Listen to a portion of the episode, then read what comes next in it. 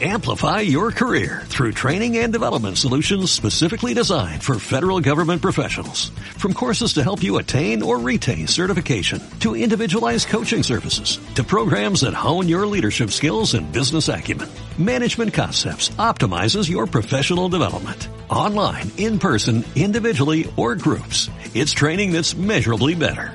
Learn more at managementconcepts.com. That's managementconcepts.com. Vamos a ocuparnos de otro de los protagonistas del día, gran protagonista, es Bankia y BMN. Nos acompaña don José Sevilla, consejero delegado de Bankia. Don José, ¿qué tal? Muy buenos días. Hola, muy buenos días. Bueno, enhorabuena. Muchas gracias. ¿Cómo, cómo va a quedar la nueva Bankia? Pues eh, la nueva Bankia va a quedar como un banco más, más fuerte, con un bajo perfil de riesgo y con una mayor capacidad de crear valor de la que tenía antes. Eh, ¿Se va a incrementar con esta nueva Bankia la capacidad de devolver las ayudas concedidas a ambas entidades? Porque es lo que nos preguntamos los contribuyentes españoles. Pues sí, ese yo creo que es el, objetivo final de esta transacción. En su momento, cuando el FROP, que tiene una participación muy parecida tanto en Bankia como en Banco Mare Nostrum, pues eh, dio de alguna manera la luz verde para que se analizara esta operación, era lo que se buscaba. Lo que se busca es que las dos entidades juntas podamos crear más valor que cada una por separado. Mm, ayer el presidente de la entidad, Corigol Cerri, dejó muy claro que con esta operación el FROP ni pierde ni gana, que simplemente es un cambio de vehículo. Bueno, eso es así porque el fondo cambia de participación. Eh, simplemente lo que está haciendo es poner juntas las dos participaciones que tienen las dos entidades. Y en ese sentido, nosotros como gestores lo que tenemos que tratar es de hacer que, combinados, que juntos podamos crear más valor. Eh, la nueva Bankia va a tener 8,2 millones de clientes, más de 2.500 oficinas, eh, depósitos por valor de 134.500 millones de euros y sinergias por cuánto en los próximos tres años. Don José.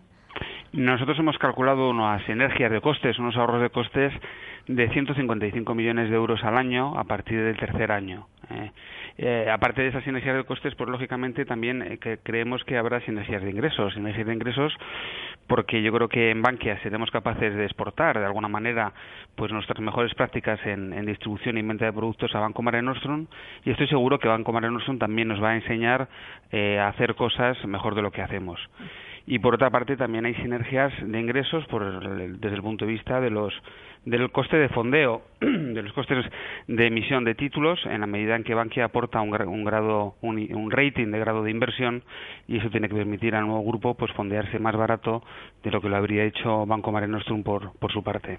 ¿Habrá reducción de plantilla? Bueno, en el sector es un proceso, estamos en un proceso de transformación y tenemos que adaptarnos a los, a los nuevos a, los nuevos requerimientos que tiene el cliente y esto significa que lógicamente eh, la eficiencia en el sector y la eficiencia en Bankia pues desde el principio ha sido siempre un, objetivo. Dicho eso, tenemos seis meses por delante. Esta operación, lo único que ha ocurrido ahora mismo es que la han aprobado los consejos de administración.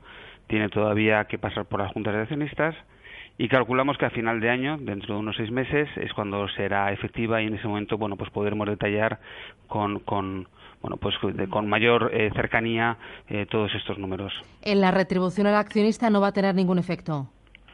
No, al revés. Creemos que en la medida en que es una operación eh, que, si hacemos las cosas bien, debería aumentar el beneficio por acción para los accionistas de, de, la nueva Bankia, pues calculamos un 16% en el tercer año. Bueno, pues lógicamente si mantenemos el payout constante, un 16% más de beneficio debería impactar o, llevar a cabo a un, a, un, a un, dividendo que aumentará también un 16%. Bankia va a dar 825 millones de euros por BMN. En la valoración eh, ha tenido que ver o, la valoración ha ido a la baja tras lo de el Popular, eh, tras esa crisis del Popular. ¿Ha tenido efecto? Bueno, yo creo que son situaciones diferentes. El Banco Popular, yo creo que una de las grandes cuestiones que, que de alguna manera han eh, dificultado su valoración es precisamente la gran exposición que tenía eh, a todo el, segmento de promotores eh, inmobiliarios y activos adjudicados al, mundo del real estate en general. Hay que recordar aquí que tanto Bankia como Banco Mare Nostrum pues son dos bancos que, tienen muy poca exposición al mundo de, los promotores, entre otras cosas porque ambos bancos transfirieron sus activos a la Sareb en el año 2012 y en el año 2013. Por lo tanto, yo creo que esta es una situación diferente. Eh, Bankia y Banco Mare Nostrum tienen unas carteras de crédito, pues yo diría con un perfil de riesgo mucho más bajo que las que tenía el Banco Popular y en ese sentido creo que son temas eh, separados. Pero aunque sea diferente, eh, la crisis del Popular entiendo que sí que habrá tenido un efecto a la baja en la valoración de BMN. Bueno, yo no diría tanto la crisis del popular. Yo creo que las valoraciones se hacen con una visión pues industrial a largo plazo y es verdad que en el corto plazo pues eh, bueno, pues la situación del mercado eh, sube, baja, eh, puede cambiar, ¿no?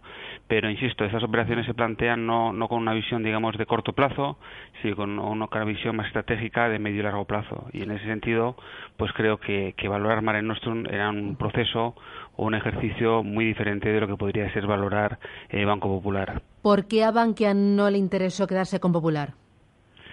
Bueno, nosotros estuvimos trabajando en, los números de ese banco, lo estuvimos analizando y, lo ha comentado nuestro presidente pues con mucha claridad. Para nosotros finalmente era un proyecto demasiado grande, con unos niveles de incertidumbre muy elevados y que dado el tamaño de Bankia, pues nos parecía que era un riesgo para nosotros excesivo. Dicho eso, Hoy creemos que el Santander es un magnífico popular, eh, que lo va a hacer seguro que fantásticamente bien y que, en definitiva, pues con un tamaño y con un valor de mercado muy superior, pues pueden hacer esta operación eh, estupendamente bien. Eh, y para terminar, ayer Luis de Guindos, el ministro de Economía, decía que no descartaba la venta de otro paquete por parte del FROB. El FROB tiene ahora el 66% de, del capital. ¿Para cuándo?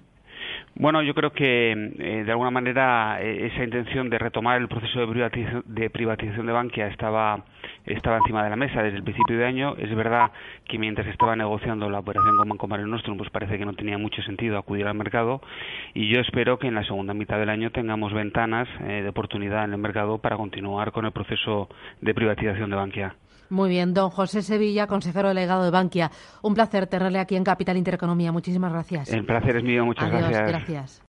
Amplify your career through training and development solutions specifically designed for federal government professionals. From courses to help you attain or retain certification, to individualized coaching services, to programs that hone your leadership skills and business acumen, Management Concepts optimizes your professional development. Online, in person, individually, or groups. It's training that's measurably better. Learn more at managementconcepts.com. That's managementconcepts.com.